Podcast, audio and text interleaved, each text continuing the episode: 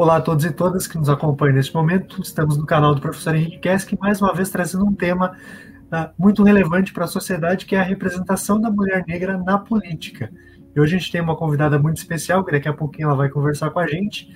Né? E lembrando sempre que você que está chegando aqui, que vai nos acompanhar depois, né, não esquece de se inscrever no canal, uh, deixar o like, compartilhar o vídeo para nos ajudar também a crescer no YouTube e levar esse conteúdo de qualidade, né, com pessoas que têm realmente conteúdo para nos agregar, né, e também que isso possa servir de uma, de uma certa forma para que você uh, faça seus estudos, suas pesquisas ou mesmo uh, aprenda sobre temas que a gente traz aqui. Professor Henrique, é com o senhor. Eu agradeço a todos que estão nos assistindo, a todas também, cumprimento nesse momento e agradeço muito, Karen, teres aceitado o nosso convite. Eh, esse canal se propõe realmente a trazer essa diversidade, a discutir a diversidade étnica, racial, cultural, sexual, de todos os níveis, inclusive como uma proposta para mostrar o Brasil a nós mesmos né? porque é, evitando assim esse direcionamento no único foco ideológico que é o que está acontecendo agora nesse momento. E especialmente o convite que fizemos para ti se deve ao fato de que é, provavelmente é isso que eu quero que tu fales como mulher vereadora e negra, tu deves ter enfrentado muito duas lutas fundamentais, a de igualdade de gêneros e da igualdade racial. Eu tenho até artigos publicados sobre isso que estão aí no canal também.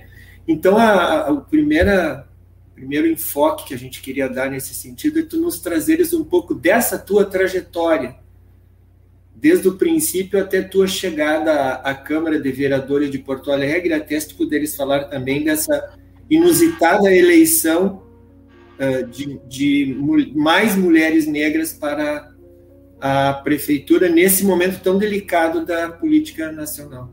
Então, muito obrigado e a palavra está contigo. Então, professor, primeiro, obrigada pelo convite. Para mim sempre é uma honra assim estar tá compartilhando um pouco da nossa vivência, né? A mim enquanto Karen, mas sobretudo a vivência do coletivo que eu faço parte, que é o coletivo Alicerce, que foi quem permitiu assim tudo isso, né? Essa construção, a campanha do povo que batalha, ter uma mulher negra mais votada numa capital como a nossa, então tem muito mérito coletivo, além de ter essas questões aí da Karen, que eu também acho importante pontuar, assim. Até porque depois que a gente se foi eleito, né, agora em 2020, com a votação expressiva que tivemos, essa é uma pergunta que sempre vem, assim, tá me fazendo pensar esses processos, né, da nossa construção individual, assim, enquanto mulher, negra, e o que, que a sociedade cria de expectativa em torno da nossa existência, né?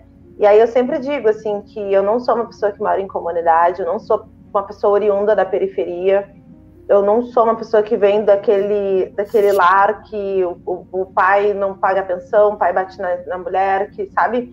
tem todo esse lugar comum, assim, que as pessoas esperam, né? Que as pessoas negras sejam oriundas, assim. Eu venho de uma família que sempre investiu muito no estudo, estudei em colégio particular, estudei no colégio de aplicação da URGS, que também é um colégio federal de excelência, tive minha vivência também em colégio público, mas sempre teve esse acompanhamento, assim, sabe? Meu pai é bancário, né, formado em matemática pela URGS, minha mãe é secretária de escola, eles passaram por essas vivências que normalmente a gente caracteriza né, o espaço do negro na sociedade e permitiram que eu e minhas irmãs tivéssemos acesso e um acesso diferenciado, assim, porque ao mesmo tempo que teve todo esse investimento na educação, desde, desde criança, assim, a gente sempre socializou nos espaços negros aqui da cidade, mesmo de criança, no Domodê, no Floresta Aurora, no Imperadores. Eu me lembro também da minha mãe, que era de terreiro de Ejexá, me lembro também da, da capoeira, que foi uma decisão da família, né? Foi uma opção nossa enquanto adolescentes, mas eles que permitiram. Então nunca negaram, assim, sabe, a gente ter acesso a isso hoje que a gente olha e vê, nossa, isso é tão precioso, né, para a formação de uma identidade negra. Lá atrás, assim, quem permitiu a gente ir se constituindo dessa forma hoje, assim, que vocês conhecem, foi realmente esse núcleo, assim. da minha avó, lá de Santa Teresa, dos meus avós maternos também, e que permitiram eles terem essa visão, né, das dificuldades que iam estar colocadas para mim, para minhas irmãs, e o que, que eles precisariam suprir, nutrir em nós, para que a gente não se se perdesse, né, para que a gente se encontrasse enquanto sujeito de alguma coisa, sabe? Então, começo a militar no movimento estudantil da URGS, né, de, primeiramente de uma forma independente, boa parte da minha militância foi independente, assim, não foi vinculada a partido político. Em 2016, a gente faz a opção de disputar as eleições, muito pelas lutas que tiveram no Brasil em 2013, né, começou contra o aumento da passagem, se desdobrou depois contra a Copa do Mundo, mas tudo aquilo que levou as pessoas para ir para a rua fizeram a gente criar o coletivo Alicerce. Em 2016, a gente faz a opção de concorrer para conseguir dialogar com as pessoas para além do movimento estudantil, para além do movimento sindical, os convertidos, né, que eu chamo, né? Tem uma galera que já tá, já acessou o que, que é o pensamento uh, de classe, de raça, de gênero, mas boa parte do nosso povo não teve a mesma condição de uma formação política, né? Isso é um papel dos partidos, das organizações, e que não fizeram isso, abriram mão de fazer isso. Então a gente surge muito nessa gana, assim, sabe, de não querer representar ninguém, pelo contrário, a gente está o tempo inteiro tensionando essa lógica da representatividade, porque uh, tu representa dentro de instituições que não servem para fazer a manutenção do status quo, fazer a manutenção de uma sociedade hierarquizada pelo gênero, pela raça, pela classe. Por mais que nós estejamos lá dentro, a gente está vivendo hoje na pele que não é bem assim, né? E também fazer essa contribuição nessa formação política nas lutas, nas greves, nas panfletagens o ano inteiro. Amanhã seis e meia panfletar na São Jorge, aqui um, um, terminal importante aqui de ônibus da cidade. Então a gente vai se calibrando e ganhando essa envergadura, né, que permitiu os 15.700 votos, justamente por essa combinação, sabe, de estar na base, de negar a institucionalidade, de questionar esse modelo de democracia, de contribuir para que as pessoas se vejam como sujeito de mudança, não só como objeto da política partidária, sabe, tendo instância. Então tem essa outra coisa, assim, que é essa construção invisível, né, feita por pessoas comuns, que as pessoas às vezes só veem a Karen lá, né. E eu acho muito importante a gente equilibrar essa balança, assim, porque é, é, o fator X é o coletivo, é a nossa nosso propósito, né, e como a gente se movimenta aí nas lutas. Henrique. Eu achei importante duas constatações aqui da, da, da tua fala. Essa questão dos coletivos surgindo como uma possibilidade inovadora na política, exatamente, de certa forma, indo em direção contrária à falta de democracia interna dos próprios partidos políticos. Exato. E quando nós vemos os partidos políticos no Brasil, nós vemos que raramente eles realmente têm uma estrutura democrática que, permite, que são dominados por lideranças, né, uns assim esqueceram até de morrer, né, porque, de cair, porque mortos eh, já estão. Então eu acho que isso é muito importante. E outra coisa que eu considerei muito importante, Karen, é realmente tu trazeres isso, esse rompimento, digamos assim, com aquela visão estereotipada do negro marginal na sociedade, né? como se, se a, a, claro que nós sabemos, conhecemos as desigualdades sociais, conhecemos a, historicamente os problemas de, que isto acarretaram e acarretam na nossa história, mas é importante trazermos esta outra realidade também. Ou seja, sim, existe uma classe média brasileira negra e que também está se colocando num outro lugar para poder mostrar esta outra construção uh, necessária também, né? O negro doutor, o negro que está aí num, num, outro enfoque, sem desprezar, evidentemente, todas as lutas. Nesta, neste, nessa apresentação aqui, nós vimos também, entre as tuas bandeiras, né, a, a luta contra a reforma da, da Previdência, contra a reforma uh, trabalhista, contra a fragilização do, do, do, do, próprio regime do contrato de trabalho, porque afeta isso diretamente a, a todo trabalhador brasileiro. Então, colocasse algo a esse respeito também. Para nós o trabalho ele é central, né? Porque organiza toda a vida, o ritmo do trabalho, a intensidade, a, o valor do trabalho, né? Da força de trabalho do trabalhador médio brasileiro. Então, para nós todas essas modificações no mundo do trabalho tem um recorte de raça, tem um recorte de gênero, de regionalidade, né? Tem diferenças do IDH do sul, sudeste, da região norte nordeste. Então, como é que a gente considera isso enquanto uma, enquanto uma forma global de precarização?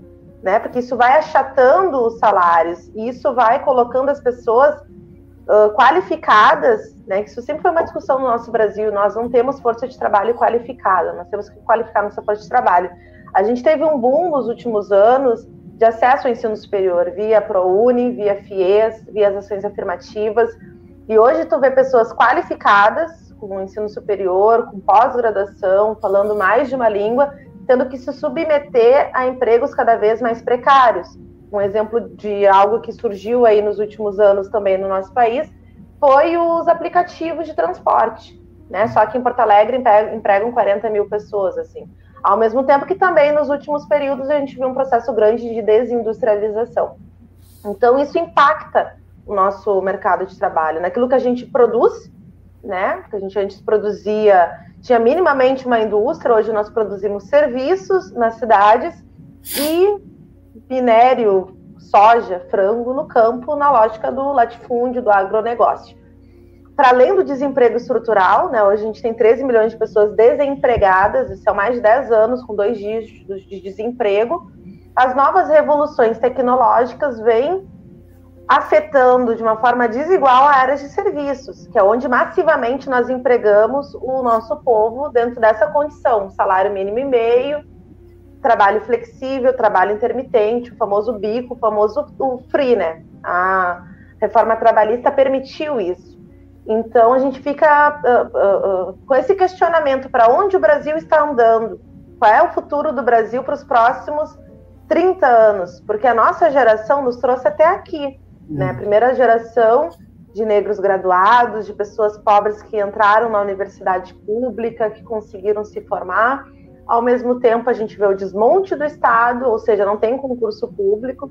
Quando tiver, vai ser depois de uma reforma administrativa que vai terminar de, de destruir conquistas importantes dessa, dessa, desse setor da nossa classe trabalhadora, que presta, que faz o, o Estado ser eficiente para o restante da população. Sim. E no setor privado é isso que a gente está vendo, assim, é desmonte, são as privatizações, as terceirizações as parcerizações, sabe? Então, tu vê várias formas, assim, de tu desresponsabilizar o empregador, responsabilizar o trabalhador. Então, o trabalhador não é mais trabalhador, agora ele é um associado, agora, agora ele é um MEI, né? E, e é isso, responsável por to toda a manutenção do seu trabalho, às vezes até do seu, do seu uh, uh, instrumento de trabalho, sem direito a uma aposentadoria. Isso não é vida viver não é só pagar boleto, né? Sim. Eu acho que é isso que a gente questiona. Sim. Eu fico impressionado, Karen, quando eu penso sobre isso, o quanto essa nossa elite econômica brasileira é burra, porque prefere continuar a ser integrante do capitalismo periférico, ou seja, desindustrializar o Brasil, nos transformar somente em produtores de commodities primárias, né? E nos levar, como tu disseste, ao nível do serviço.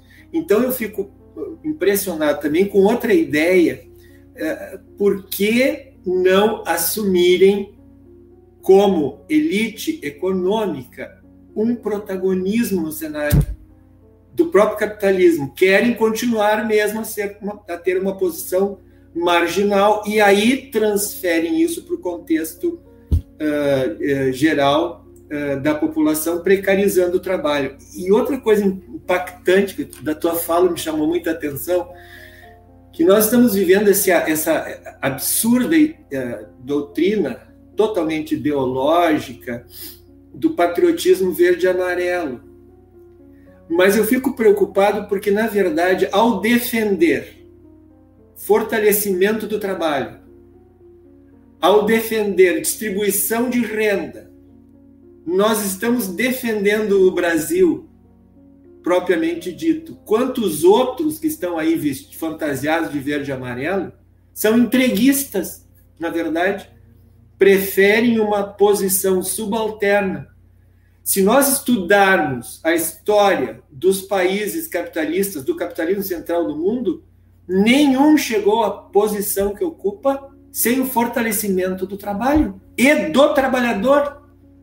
Isto é nacionalismo verdadeiro e não entreguismo. E ser patriota não é hastear a bandeira e cantar o hino nacional, mas é participar destas lutas uh, de base, como estas propostas que tu trazes aqui conosco. E tem uma coisa que eu acho importante também que tu trates aqui, é da questão da representatividade parlamentar da mulher no Brasil, que é realmente muito insignificante em todos os níveis, né?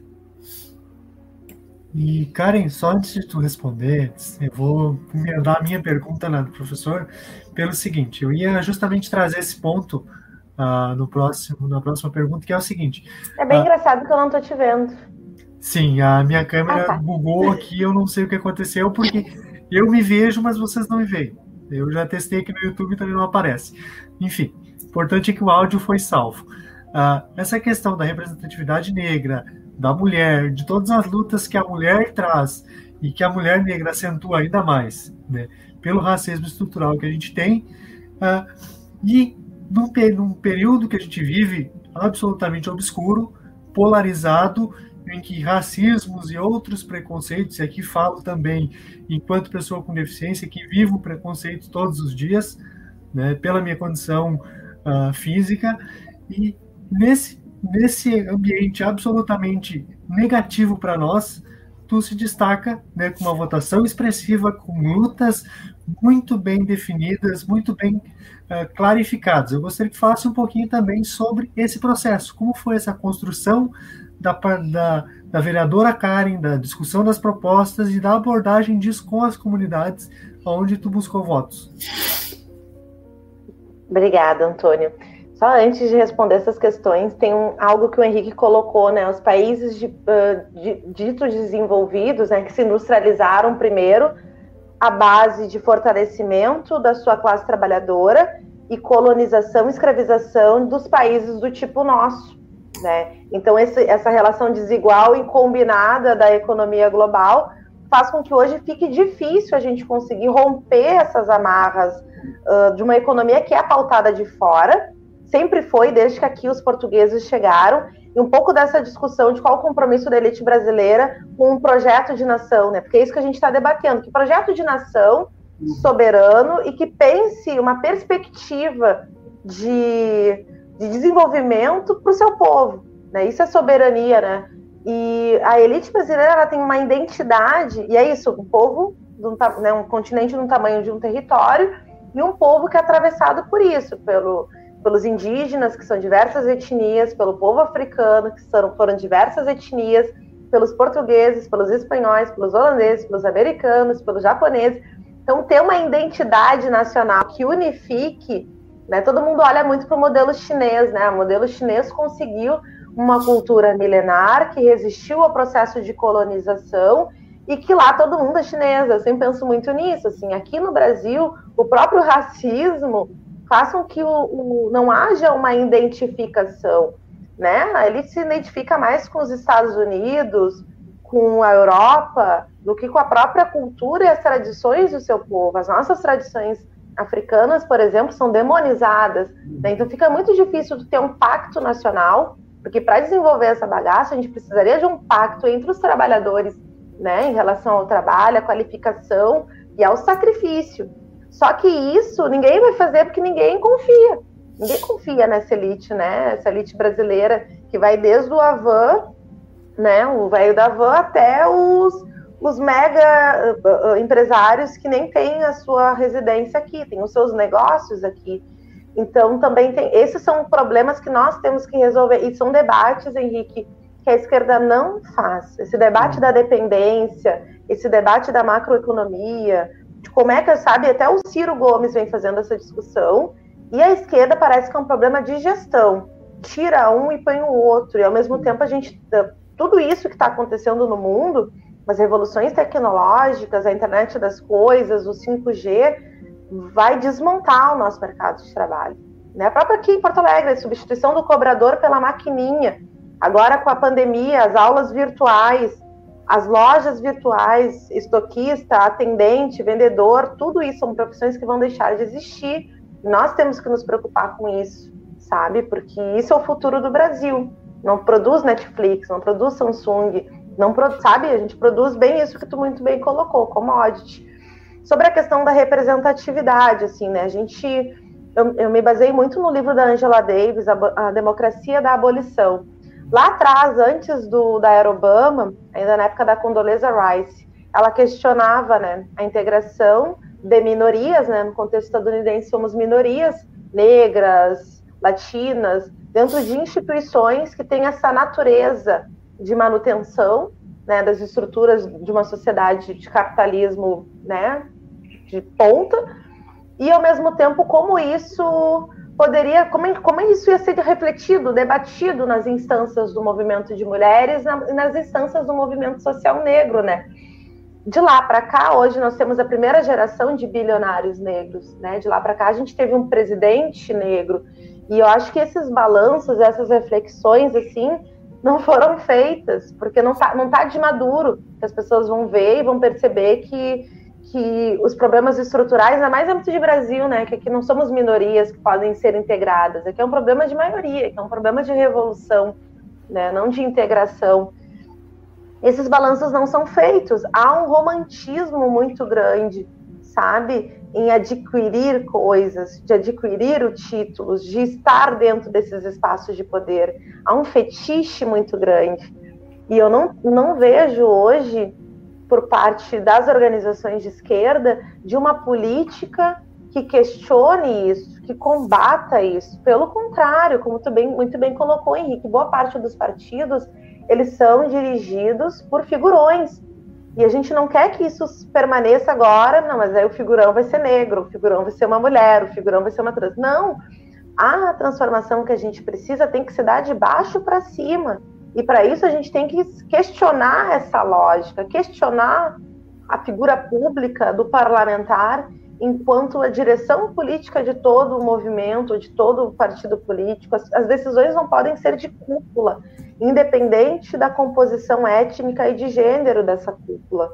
E hoje, aqui na Câmara de Vereadores de Porto Alegre, é a Câmara mais feminina do Brasil. Nós temos 11 vereadoras mulheres e que Sim. não expressam a luta das mulheres trabalhadoras. Elas vão lá, querem reabrir as escolas em meio à pandemia, não lutam por política de segurança alimentar, não lutam contra a terceirização que impacta né, as nossas mulheres de comunidade, as que limpam, as que cozinham, as que fazem a segurança. Então, não expresso aquela pauta histórica nossa do trabalho doméstico ser remunerado, aquela pauta histórica nossa de meu corpo, minhas regras, é importante ter educação de gênero desde a base para que o homem aprenda que a mulher não é propriedade, não é objeto, não é bicho, sabe? Pelo contrário, eles criminalizam. Agora mesmo chegou para nós um documento de uma escola aqui de Porto Alegre, São Pedro, escola municipal, que o vereador Gessé do Cidadania, junto com, um grupo de mães, está impedindo uh, as, os professores e as professoras estão querendo acuar os professores de utilizar o gênero não binário, né, que é o famoso X ou todes, né, que a gente sempre está utilizando muito todos e todas e o todes. E eles estão, primeiramente, descaracterizando, chacoteando, dizendo que isso é mimimi, que é uma piada pronta, e depois eles criminalizam, sabe? Então, todos os avanços que a gente tem ali naquele parlamento, no sentido da representatividade, está virando um rebote contra nós, porque elas ainda se sentem autorizadas aí falar porque eu sou mulher, eu consegui, eu venci e não tem nada a ver com meritocracia, como eu muito bem coloquei a minha, a minha situação, elas não fazem essa autocrítica, saca? E nós temos que pensar sobre esse ponto de vista. Olha o que, que é o Holiday, o presidente da Fundação Palmares, né, em relação a toda a trajetória que a gente teve para ter uma Fundação Palmares e uma memória organizada dentro daquela instituição para ele, num canetaço, destituir tudo isso democraticamente, sem precisar de um golpe, A democracia permite que uma pessoa faça isso, saca? E o nosso movimento não conseguiu até agora ter força e uma direção para derrubar esse bosta, sabe? A gente fica esperando democraticamente o tempo de gestão dele acabar, sabe? Então acho que tá tudo errado, sabe? acho que a gente tem que rever vários conceitos assim em relação à luta de classes. Eu sempre considerei um verdadeiro absurdo que essa criatura tenha assumido a, a Fundação Palmares, né? Porque ele deve viver uma situação muito infeliz, porque ele nega exatamente tudo aquilo que ele deveria afirmar. Né? E, e, e realmente, mas, mas ele está inserido dentro desse processo de desconstrução de todas essas pautas, de toda essa ampliação de direitos que se tinha conseguido conquistar depois de duras penas e, e de muitas uh, lutas, né? Na verdade, eu acho, eu fico com a impressão que ele até rapa, ele deve raspar o cabelo para não aparecer o crespo, né? Uma coisa assim despropositada, fora do, do, do comum. E é uma questão de absoluta falta de, de, de cultura mesmo, de total ignorância, né? É, capitaneada por quem afirmou que o Partido Nacional Socialista da Alemanha era socialista. Né? Então, por aí seguimos nessa, nesse devaneio que, digamos assim, tomou conta da sociedade brasileira.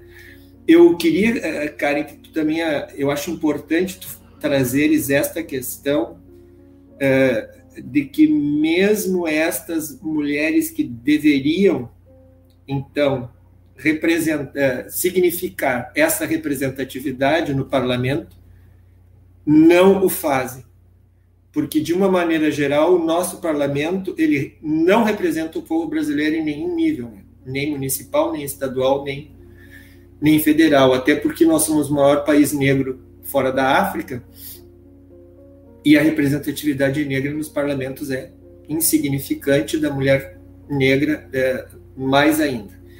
Então, dentro desse, desse processo todo, eu acho que tem um outro tema polêmico, né? Eu enfrentei muito disso na universidade, essa discussão, inclusive porque eu só passei a ter alunos negros a partir dessas políticas afirmativas. Então, que tu trouxesse alguma contribuição para isso, a questão das cotas nas eleições, na lei das cotas para, para as mulheres, eu até escrevi sobre isso num artigo. Então, e destas medidas afirmativas, como uma espécie de tentativa de resgatarmos essa dívida histórica que nós temos com esse povo formativo da realidade brasileira. Olha, essa, o debate das cotas, né, lá atrás, antes da conferência de Durban e do Fernando Henrique Cardoso ter né, se comprometido com, com a existência do racismo, é né, a primeira vez na história que a gente consegue desmascarar ali institucionalmente o mito da democracia racial. Mas o principal debate lá da Conferência de Durban era as ações afirmativas, um campo do movimento social negro que defendia as ações afirmativas, e o outro que defendia reparações históricas aos crimes continuados da escravização. Ah, como ah, e é isso, é bem interessante. A natureza de ambas são distintas, legal, legalmente colocadas, né? As ações afirmativas elas vêm de uma proposta estadunidense e as reparações vêm de um contexto de reparações aos crimes de guerra. Né? Então, tem naturezas jurídicas diferentes. E o debate político, que eu me retomo assim, por, muito pelo mestre Edo Ferreira, que é um dos fundadores do MNU, para nós assim, é uma das referências assim do nosso coletivo para o debate da questão negra. Ele falava muito sobre o integracionismo, né, do negro querer se integrar dentro da estrutura capitalista branca ocidental. Né? E as reparações seriam em forma de um valor pecuniário para ser pago e aí seria um cálculo, quantidade de escravizados, o tempo de vida de um escravizado e o quanto isso se equivaleria a um salário mínimo atual. Isso seria uma dívida bilionária que seria revertido, não individualmente, mas em políticas públicas de emprego, de renda e de acesso, né? Isso é a perspectiva das reparações e o, né, o caminho que foi que foi aprovado, foi o caminho, não vou dizer o caminho mais fácil, porque foi com luta, foi com ocupação, foi com resistência. Mas é isso, né? Muitas vezes eles dão os anéis para não perder os dedos. E a gente, enquanto movimento social, a gente tem que entender essa flexibilidade daquilo que a gente quer. Porque se a gente conseguir avançando, a gente tem que seguir avançando, sabe? Porque para a consciência do, do, do, trabalhador e para aqueles que virão, uh, não vai, não vai uh, uh, depender mais de nós. A gente só vai conseguir de fato ter poder se a gente conseguir de fato ter o controle. Né? Enquanto a gente continuar abdicando desse poder para fazer uma negociação, para ajustar algumas peças do, do jogo, a gente não sabe qual é a expressão disso daqui a 20 anos. E eu digo novamente, está aí o presidente da Fundação Palmares, está aí várias pessoas que se beneficiaram dessa política, mas que também não têm um compromisso com a luta das comunidades negras, dos quilombos, dos clubes negros, das escolas de samba, das casas tradicionais de matriz africana, com a capoeira, sabe? Pelo contrário, querem se integrar, inclusive podendo fazer o jogo do sistema, vão fazer. Enquanto, né? Então, para nós é, é, essa a divergência histórica e de natureza em relação a essa política. Ao mesmo tempo é isso, ela foi importante porque para o movimento social negro, para a esquerda como um todo, é importante tu ter quadros negros, né? O que, que é o quadro, né? O quadro político, dirigente político, mas também é muito importante a gente ter engenheiros, a gente ter advogados, a gente ter pedagogos, Sim. porque em última instância a revolução é um trabalho técnico, né? Como é que tu faz diferente? Então tu não basta ser só a vontade ou só aquela coisa de ser contra. A gente tem que se apropriar, entender e quebrar a cabeça para conseguir produzir caminhos diferentes, caminhos novos, sabe? Então é essencial a gente conseguir poder contar hoje com pessoas oriundas dessa realidade social e que, de certa forma, tem uma, uma vinculação, porque ainda tem o pai, ainda tem a mãe, ainda tem o irmão, que Sim. estão dentro dessa condição social. E são pessoas como essas revoluções aí que estão acontecendo no mundo do trabalho, são pessoas que talvez não vão se realizar na sua profissão. Né? E uma coisa é tu, sei lá, tu ser atendente de loja com ensino médio, outra coisa é tu ser atendente de loja com uma pós-graduação tu, a tua revolta, a tua indignação de ter que se submeter a esse emprego é muito maior, sabe? Porque as pessoas têm ambições, as pessoas têm sonhos. O capitalismo nos tira o tempo inteiro a possibilidade de sonhar e de realizar os nossos sonhos. Então, nos, nos, nos interessa uma classe trabalhadora qualificada e indignada para pensar esse projeto de nação aí que a gente tem que construir, né? Eu, eu queria pegar uma parte da tua fala ali sobre o integracionismo, Antônio, porque o Antônio, acabei de ler hoje um, um, um tema muito caro para o Antônio, como pessoa com deficiência, que é exatamente a diferença que ele coloca entre integrar e verdadeiramente incluir. Né? Eu não sei, Antônio, se tu está podendo falar, está com problema técnico ou não, não, só com a imagem. É só a imagem. Então, ah, eu discuto bastante essa questão de integrar e incluir pelo seguinte. Uh, a gente fala, hoje se fala, vou trazer de novo para o meu, pro meu universo, para o meu ambiente seguro, que é pessoas com deficiência. Hoje se fala muito que a gente inclui, né? reservando uma mesa no shopping, reservando vagas de trabalho, reservando vagas na universidade, entre outros espaços.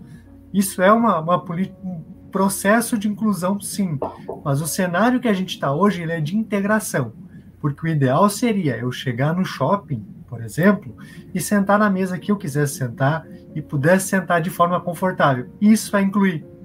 Só que, ao mesmo tempo, eu não desmereço o processo de integração porque ele é parte do caminho de inclusão, que ser no primeiro momento a gente cria um espaço para as pessoas.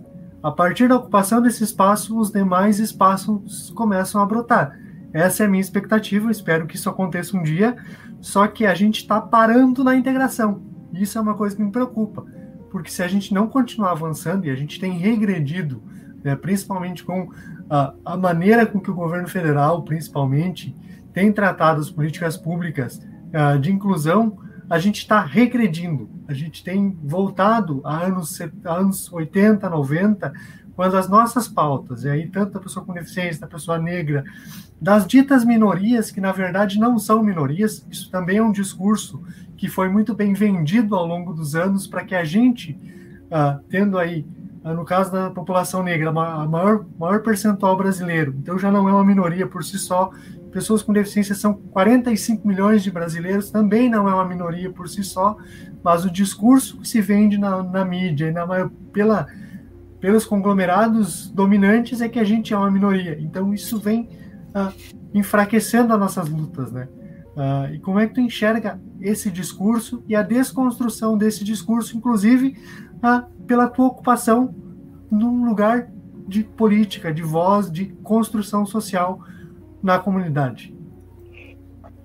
Então, é, é muito contraditório, sabe? Às vezes eu vejo professor votando contra professor, eu vou viver para ver ainda cadeirante votar contra acessibilidade nos ônibus, eu vou, sabe? Então, é, é, é desse é, é desse esquema que a gente está falando, sabe? Tem como incluir, tem como integrar, tem, entendeu? Como eu digo, muitas vezes eles dão os anéis para não perder os dedos, mas é isso, o, o Pink Money no movimento LGBT, o Black Money, entendeu? É a sobrevivência, é não pensar na estrutura, é não pensar que a gente tem condição de todas as pessoas viverem bem, de terem acesso, de terem dignidade. O Brasil e o mundo tem tecnologia para isso. Só que hoje, na forma com que o esquema ele é operado, ele vai produzir cada vez mais doença, produzir cada vez mais violência, cada vez mais morte e cada vez mais sofrimento. E o sofrimento é uma coisa que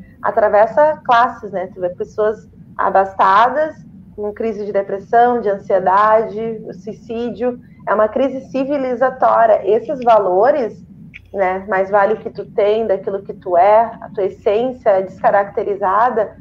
É disso que nós estamos falando, sabe? O fetiche da mercadoria, o fetiche do parlamento, esse poder que nos é compartilhado. Até que ponto a gente quer esse poder, sabe? Porque é isso, a gente tem que ter altivez de dizer aquilo que nós queremos, não só nos contentar com as migalhas e os espaços que eles nos cedem à mesa sabe? Eu acho que é esse é, uma é um questionamento assim para evitar frustrações. Como é que a gente consegue olhar para daqui 20 anos e perceber que essa lógica permite que siga acontecendo, sabe? A opressão, a exploração, talvez não de uma forma tão categórica como é hoje, né? Negros, mulheres, LGBTs, pessoas com deficiência, indígenas, quilombolas tem como tu resolver a questão da desigualdade. É só tu jogar uns para cima e uns, e uns para baixo. Né? Hoje, o branco, homem hétero, é tão à direita porque ele se sente muito atacado justamente Sim. por isso. Numa sociedade piramidal que não tem espaço para todos, para todas competir, se desenvolver, óbvio que ele vai se sentir atacado, porque a gente não está mexendo na estrutura piramidal, nós estamos tirando para recolocar uma Karen lá, para recolocar o Antônio lá, óbvio que ele vai se defender a partir Sim. de todos esses instrumentos que formaram a nossa nação. E eu acho que é disso que nós estamos pensando. Como é que a gente sai desse fla-flu, desse grenal que virou política hoje? É buscar um caminho que resolva essa questão de estrutura. Né? O parlamento hoje é essa caixinha, o judiciário também. Ele faz essa contenção. Eles não vão se, se movimentar para implodir isso, por não vão, não faz parte da natureza dessas instituições. O Estado brasileiro é uma expressão da sociedade de classes brasileira e o regime democrático também, que permite várias violações e se não permitir mais, volta uma ditadura. Então é tudo muito flexível, é tudo muito tático. E o que determina isso é os interesses econômicos, né? Então, eu faço essa reflexão da representatividade, do que, que eu tenho que fazer lá dentro, muito a partir dessa tradição né, marxista, trotskista, e que bebe também na fonte dos intelectuais negros, que também coisas que a velha guarda não fazia, não tinha instrumento, não tinha recurso para isso. Então é um, um, legado que a nossa geração tem que deixar para a próxima, né? E questiono muito assim a representatividade, o Estado brasileiro e a nossa economia, por consequência. Karen, eu queria abordar contigo outra coisa que me ocorreu a partir daquele eh, movimento que explodiu nos Estados Unidos pela, pela morte do George Floyd, né?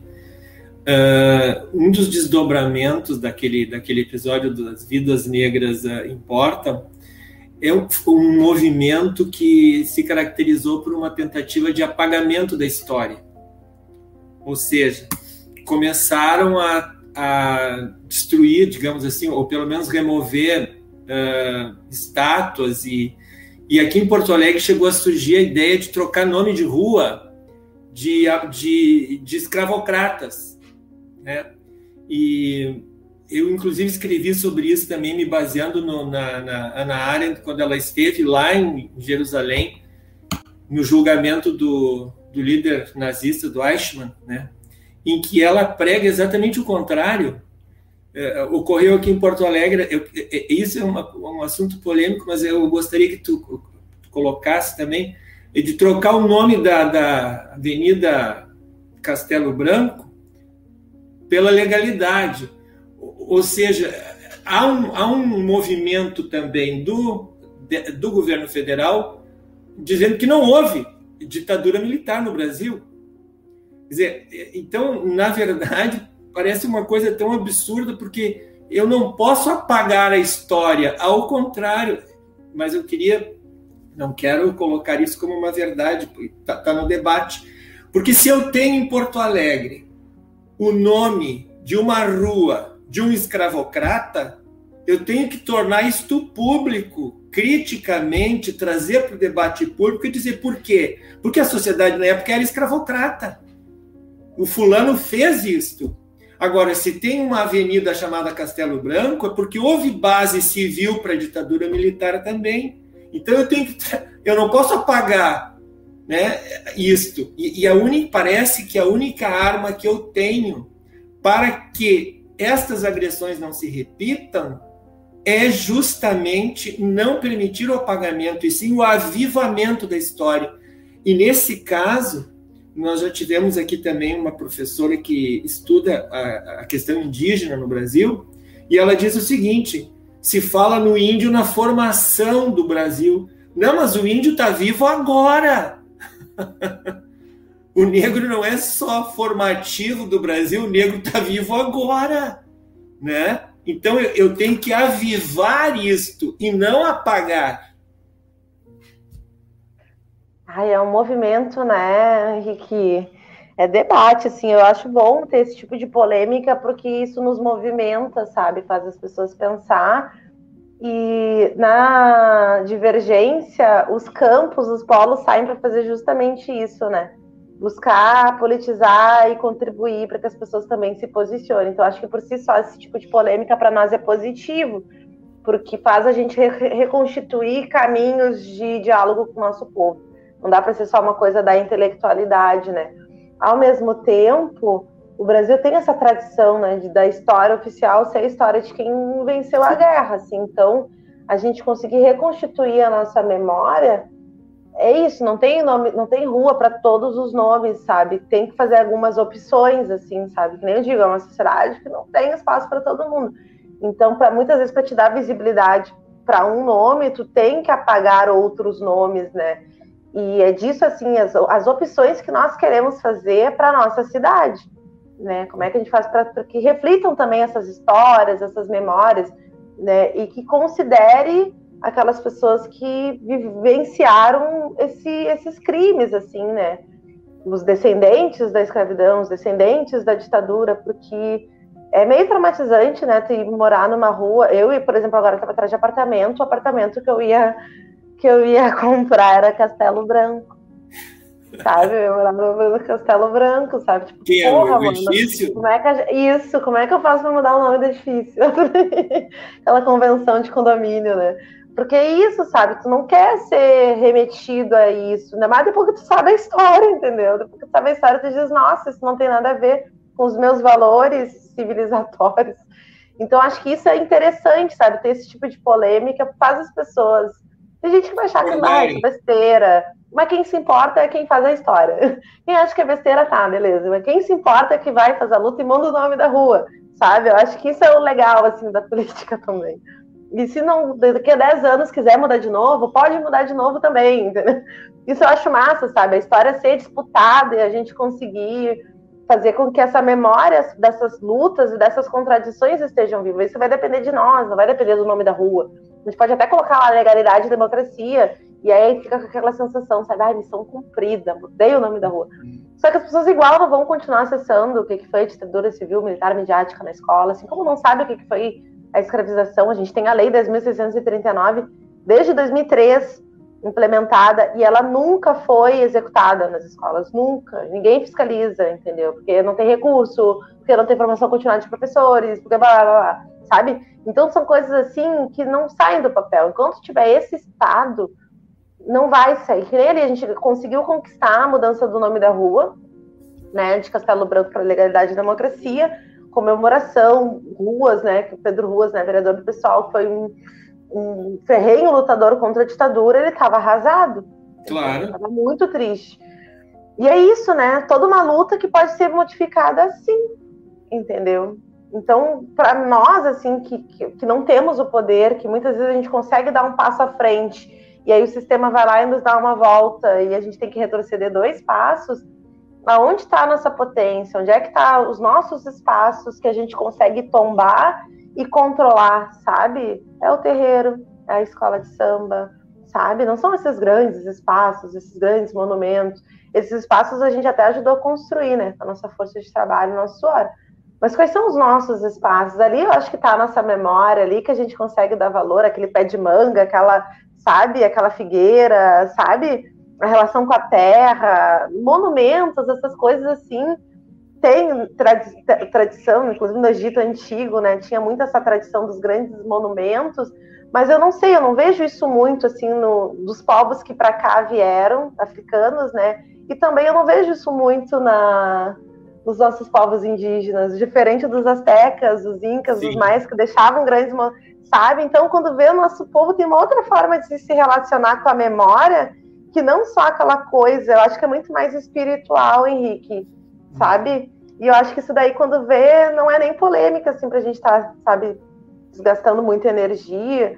Quando vê, tem outras coisas que estão na sutileza ali dos nossos rituais que tem um valor muito mais simbólico. Tô pirando alto aqui, Henrique, não respondi bastante. Não, mas é, eu, não, eu acho ótimo a, a ideia do, do canal realmente é, é essa, é, é trazer o, o, debate, entendeu? Ouvir as ideias, né? Comungar com essa questão uh, das ideias. E tem uma coisa muito interessante que durante o tempo que eu lecionei na, na universidade, nós tínhamos uma disciplina que se chama História da África. Só que História da África é uma disciplina eletiva, colocada no final do currículo, entende? Então, em, em 16 anos de universidade, nunca saiu uma disciplina. Nunca saiu. Porque nós temos um distanciamento, assim, assim como nós temos um distanciamento da África, nós temos também um distanciamento da América Latina, né? Eu, eu já viajei muito pela América Latina, da, do sul da Argentina ao norte do México, né? Eu sou fascinado, inclusive, já subi a Cordilheira dos Andes, né, várias vezes. E eu sou verdadeiramente fascinado pelo passado pré-colonial da América, principalmente da, da América Central. Já, eu não sei se teria no Brasil alguém que já foi em mais sítios arqueológicos dos maias, eh, astecas, toltecas e olmecas né, do que eu. Foi uma, uma viagem impressionante. E isso nos, nos leva também ao que está sendo debatido em alguns fóruns né, do direito, das áreas mais alternativas do direito, já falaste um pouco disso, que é do processo da nossa decolonização. Em todas as áreas, ou seja, de nós buscarmos realmente uma espécie de identidade nossa brasileira, apesar das imensas dificuldades que isso efetivamente representa, das desigualdades regionais, dessa nossa profusão étnica, né? Mas chegar numa possibilidade, ou numa condição de possibilidade de um pacto, de um pacto social, né? Pois é, né? Eu, eu não sei, eu estava em algum encontro aí dos, dos povos e alguém me comentou sobre o estado pluriétnico. E aí eu fiquei pensando muito nisso, assim, sabe? Por, por que um modelo de Estado? Por que um modelo de família? Por que um modelo de escola? Por que um modelo de universidade? Por que a gente não conseguiria conviver com diferentes cosmovisões de, sabe? isso é para mim até um poder e ao mesmo tempo uma diversidade, porque é isso, não queremos ter um modelo só, sermos todos iguais. Não, não queremos isso. Isso apaga a diversidade, Sim. isso apaga o que a gente tem de melhor do nosso povo, né? Que são essas diferentes formas de produzir a vida e de reproduzir essa coisa toda que a gente que a gente se encanta, assim. Quem vem de fora também se encanta. Então acho que isso é a nossa grande potência, assim, pensar um formato político, jurídico para essa diversidade, sabe? E a partir disso, obviamente, com uma mudança nas condições de, de reprodução econômica, né? Também não adianta a gente ter grandes sonhos que não condizem com aquilo que a gente realmente tem condição de fazer, né? Então, acho que seria interessante pensar também dentro dessa perspectiva, né? Contra-colonial, decolonial, eu não, não, não entendo muita divergência dos conceitos, assim, mas a gente ainda está passando por um processo de colonialismo muito grande, né? Então, muito é uma luta. Bem isso que tu falou, os indígenas agora, sei lá, três semanas atrás, estavam numa luta ferrenha contra o PL do, do marco temporal, uh, que permite arrendar terra, né? Permite, descaracteriza isso. Eles vão se integrar, né, à sociedade capitalista. Eles vão poder arrendar terra para plantar soja sabe? Uhum. E, e, é um ataque brutal, assim, a todos esses marcos que foram disputas, mas existem marcos jurídicos porque teve uma luta política que não, isso vai ser feito dessa forma, é uso coletivo, não pode vender porque não é mercadoria, sabe? E eu acho que isso tão importante assim e nunca numa canetada, né? E aí bem isso que tu falou, eu não vi muita solidariedade por parte das organizações políticas de esquerda e eles foram massacrados de uma Sim. forma com que nenhuma categoria foi até agora, né? Com bomba de gás, com prisão. Uh, não, não, não tinha visto aquilo desde 2013, né? Também foi um momento que eu também nunca apanhei tanto na minha vida, assim. Nunca apanhei. Do Bolsonaro, e isso que a gente fala, né? Bolsonaro fascista, né? Aqui em Porto Alegre era a polícia que foi uh, uh, orientada pelo Tarso Genro, né? Então, aqui a gente apanhou pra caramba e não era um governo fascista ou não fascista, sabe? Então, tu vê que tudo é muito relativo em relação à luta de classes, né? Dependendo de quem é que está no poder, de quem é que está no, no, governo, assim, né? Usa do aparelho do Estado para criminalizar, né? Tanto a esquerda quanto a direita, assim. Isso é, é muito perigoso, sabe, para nós que fazemos luta social. Não identificar isso. Senão a gente acredita na democracia, a gente acredita que que é só uma questão de, de gestão, né? E não é. A natureza da polícia é defender a propriedade privada. Já fui por um outro caminho, né? Fui falar da criminalização dos indígenas. Eu estou falando da polícia, assim. Mas eles estão vivos, eles trazem muito esses debates. Eu acho que uh, como é que a gente escuta, né? Porque às vezes não tem como aproximar fóruns. A nossa forma de, de se organizar em partido, em assembleia, é completamente diferente, né? Eles têm muito essa questão da ancestralidade, de ouvir os mais antigos, de falar com os encantados, as premonições dos sonhos, né? A nossa ciência, Henrique, ela é muito exata, ela é muito ocidental, né? Então tem, a gente tem muita dificuldade de conceber o que eles fazem enquanto ciência, enquanto política, enquanto arte. Ainda temos uma visão colonizada uh, em relação aos nossos povos tradicionais sabe? E enquanto a esquerda descaracterizar tudo aquilo que, que aquele povo acredita, a gente nunca vai ter união e nem unidade para lutar, sabe? Ou vai ser umas coisas fake, assim, sabe? Então, a gente tem que dar esses passos atrás. Acho que o Bolsonaro, quando usar essas, essas rasteiras, assim, o que, que a gente tira de balanço de tudo isso que está acontecendo, né? Como é que a gente dá nome, como é que a gente debate esses problemas, né? E, de novo, eu não vejo uma disposição para isso. Eu vejo todo mundo falando que é um problema de gestão, cara. Eu não consigo conceber que o movimento sindical, que o movimento estudantil esteja tão desorganizado, sabe? Tão perdido numa leitura do que fazer nesse momento que a gente está vivendo. Eu acho importante, eu espero que todos e todas que estejam nos ouvindo tenham prestado atenção nesta fala vou repetir que eu concordo plenamente, não é só um problema de gestão. Ou seja, é uma questão, é algo muito mais fundamental que diz respeito a todo um modelo político e econômico. E eu andei estudando é, rapidamente, eu escrevi um artigo também sobre isso, porque houve uma tentativa, houve a, a Bolívia de, do Evo Morales elaborou uma constituição que define a Bolívia justamente como multiétnica e estabelece áreas, eh, territórios específicos dentro da, do território do estado da Bolívia de gestão dos povos tradicionais. É muito interessante e que privilegia exatamente, que tenta trazer esta forma própria de organização dos povos tradicionais para dentro de uma compatibilidade com a estrutura jurídico-política dominante da sociedade, mas confere autonomia. Diferentemente, por exemplo, da FUNAI, que é o que nós vamos discutir proximamente com uma outra pessoa que vem aqui, que foi criada pela ditadura militar para integrar o índio, né? ou seja, para branquear o índio, para que o índio deixasse de ser índio. Né? Assim como tem também a tentativa do, do branqueamento do negro. Né? Eu, eu, falava particularmente contigo antes da, da nossa transmissão da, da live, é que lá no Acre, né, e nós temos uma, um, um fundamento religioso especificamente brasileiro, que é denominado Santo Daime, que foi fundado por um negro maranhense, e num determinado momento, na década de 50, branquearam o homem. Ele aparece em fotografias branco,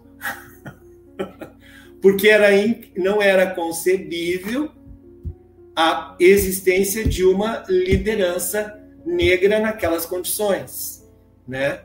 Então, existe realmente assim esse esse esse processo que deve realmente nos chamar a atenção e, e uma e a proposta da gente trazer aqui justamente é essa discussão inteligente como, como tem demonstrado e de alguém que pensa essas possibilidades de diversas organizações a partir da base. Né? Não tem muito acordo. E tu estava falando, né, sobre essa construção aqui.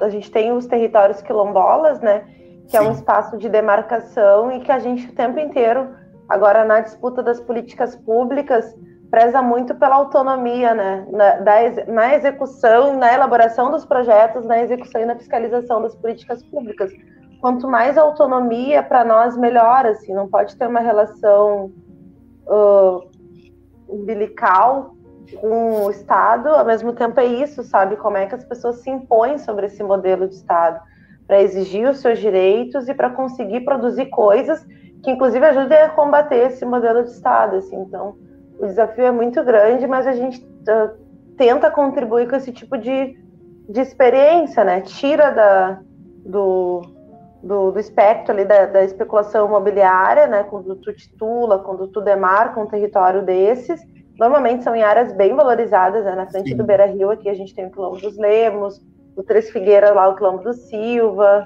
então são áreas assim, entre aspas, estão se enobrecendo, áreas nobres da cidade, e a galera se organiza pela sua identidade negra, né, e é isso, assim, acho que é um exercício importante de luta e de organização política que a gente tem que reconhecer. Né? Isso é algo atual, né? isso não é algo. Não teve o quilombo lá que resistiu contra a escravização.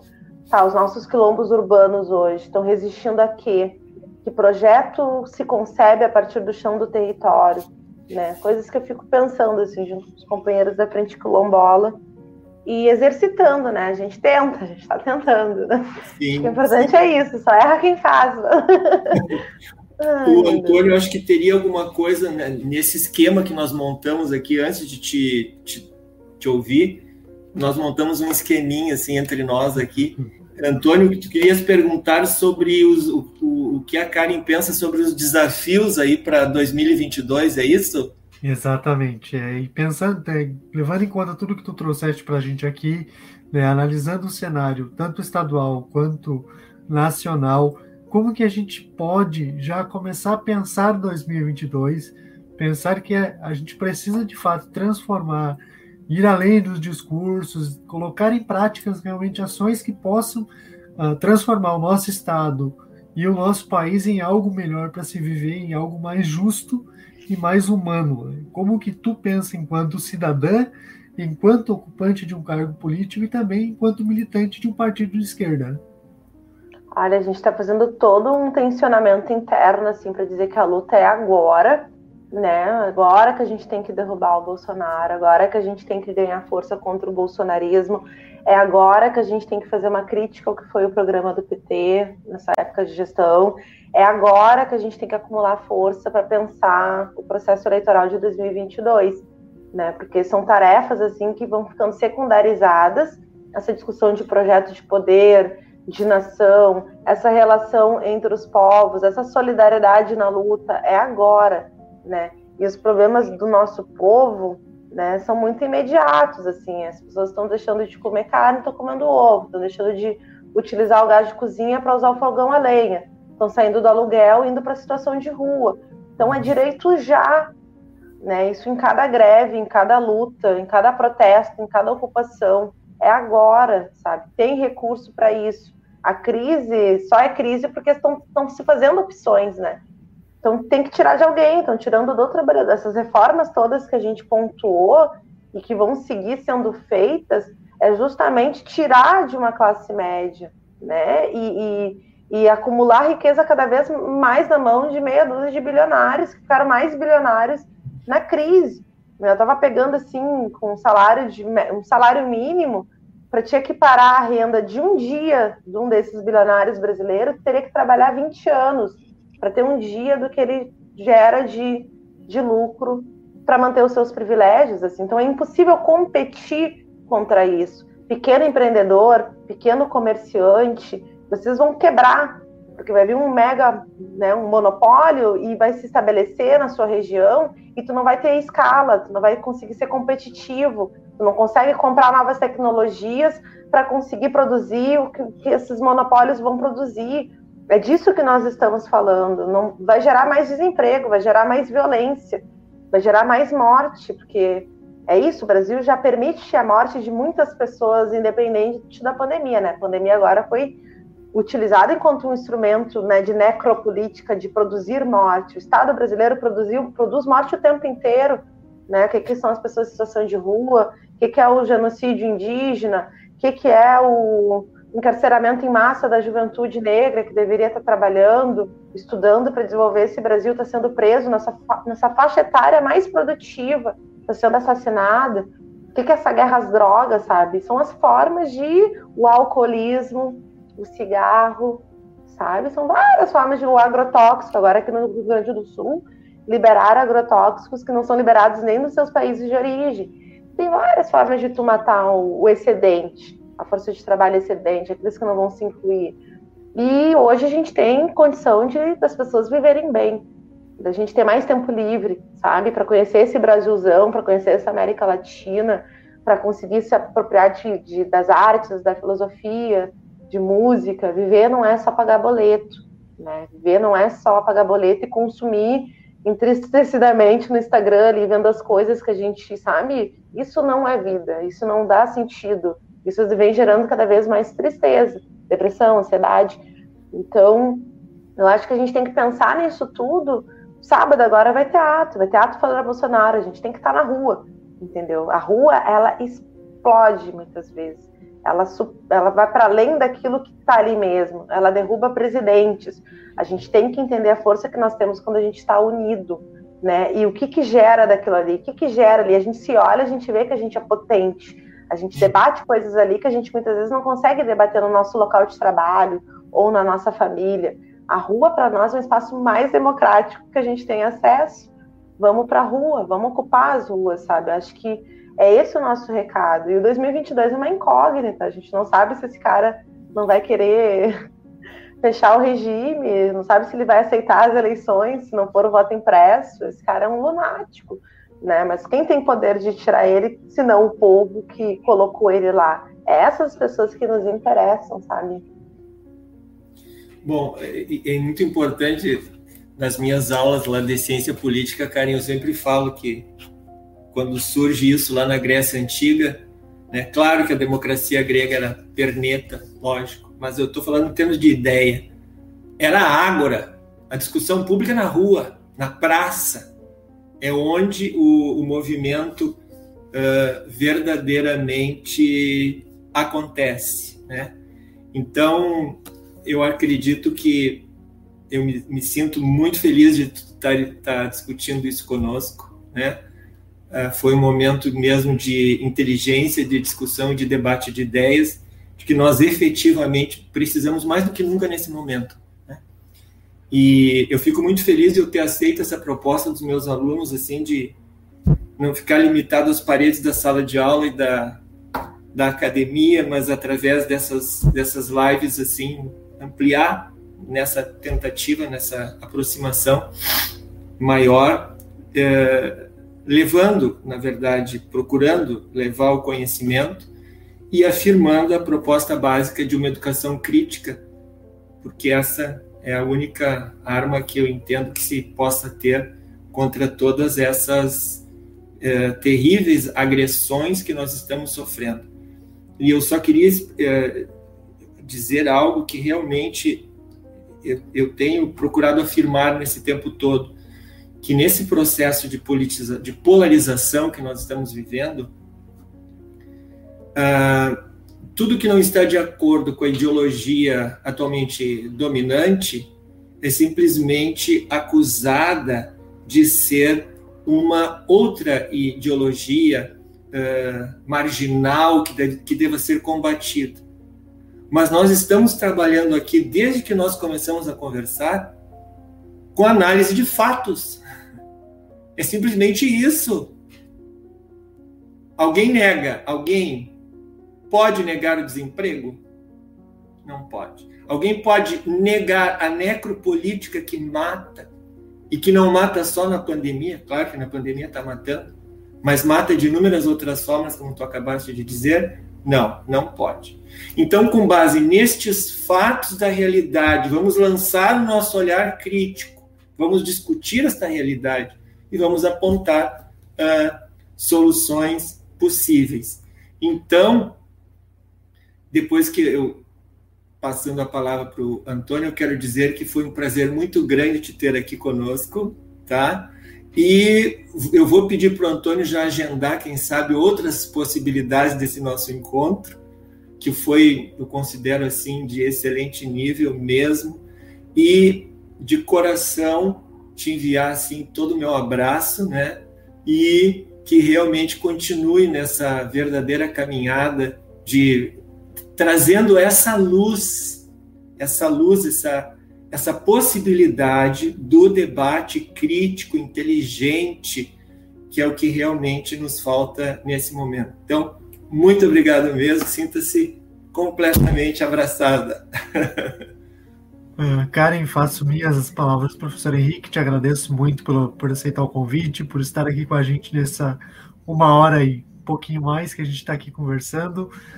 Acho que reforça ainda mais né, o compromisso que tu assumiu, não só com aqueles mais de 15 mil porto-alegrenses que te elegeram, mas com toda a representatividade que o teu mandato traz, por todas as lutas que o teu mandato traz, né, isso é muito maior do que um coeficiente eleitoral, né, a gente tem que destacar isso sempre, né, e deixar o espaço aberto para que tu volte outras vezes, para que a gente possa, em uma outra possibilidade, discutir também né, a construção do nosso cenário eleitoral, de mais representatividade, de mais pessoas negras, de mais as ditas minorias, né? E eu sempre coloco minorias entre aspas, porque é somente um discurso, né? E também um fruto de uma construção que a gente precisa fazer, que é unir essas minorias, porque a gente juntos somos a minoria, sim, né? Então, fica aberto um espaço, um convite para a gente poder conversar em outro momento e te agradeço de coração por estar aqui com a gente. O espaço está sempre aberto. Foi um prazer te conhecer e poder trocar essa ideia contigo. Eu que agradeço, fiquei bem feliz. Como eu falei para vocês, eu adoro esse tipo de formato, né? Que a gente vai conversando, a gente vai se complementando. Então, sair com certeza daqui muito mais enriquecida, Quero contar com vocês também para os nossos debates, para as nossas plenárias. Logo mais a gente vai estar todo mundo vacinado e a gente vai poder fazer tudo isso presencial. E também é uma potência, energia, tudo isso, sabe, que não dá para ver aqui. Então é isso também que está nos fazendo falta nesse momento e a gente vai resgatar isso sim. Então eu conto com vocês Quero ver vocês presencialmente. Henrique, Antônio, eu quero te ver. então, quero te deixar um beijo, um beijo muito grande, meu carinho e meu respeito por vocês também. Contem comigo. Ok. Beijão. Beijo. Tchau, tchau.